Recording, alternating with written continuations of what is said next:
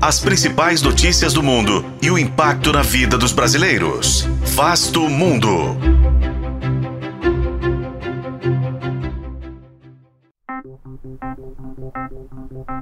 Apesar de terem uma balança comercial de mais de meio trilhão de dólares por ano, os presidentes de Estados Unidos e China devem ter seu segundo encontro em três anos somente nesta semana. Mas Joe Biden e Xi Jinping têm muitos pontos de tensão para que se espere algum avanço significativo deste encontro. Mas quais são os problemas atuais entre Estados Unidos e China? Este é Vasto Mundo, podcast de relações internacionais do tempo, e juntos vamos saber mais sobre as relações entre os dois países. Biden e Xi Jinping devem ter uma reunião exclusiva durante o encontro da Cooperação Ásia-Pacífico em São Francisco, entre 15 e 17 de novembro. O último encontro entre os dois havia sido durante a reunião do G20 em Bali no ano passado, e desde então algumas questões se agravaram.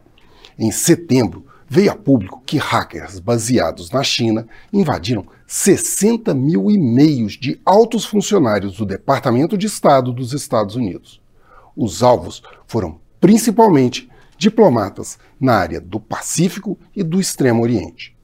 No Mar da China Meridional e em Taiwan, os encontros perigosos entre caças norte-americanos e chineses passaram de 180 desde 2021, com pelo menos 43 aviões e sete navios chineses ameaçando cruzar os limites navais de Taiwan, aliada dos Estados Unidos, que a China considera uma província rebelde, bem como o aumento das tensões entre China e Filipinas, outra aliada dos Estados Unidos, com a colisão de navios dos dois países em uma disputada passagem naval no Mar da China Meridional no fim de outubro.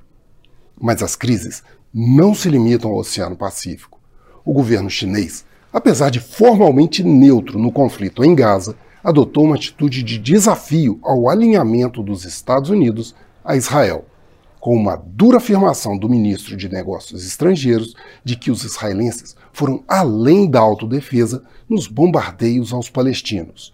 Além disso, houve o veto chinês a uma resolução norte-americana no Conselho de Segurança da ONU, refletindo a busca de Pequim por aumentar sua presença diplomática no Oriente Médio em busca de matérias-primas e de energia para sustentar a retomada do crescimento econômico. Eu sou Frederico Duboc e este foi Vasto Mundo.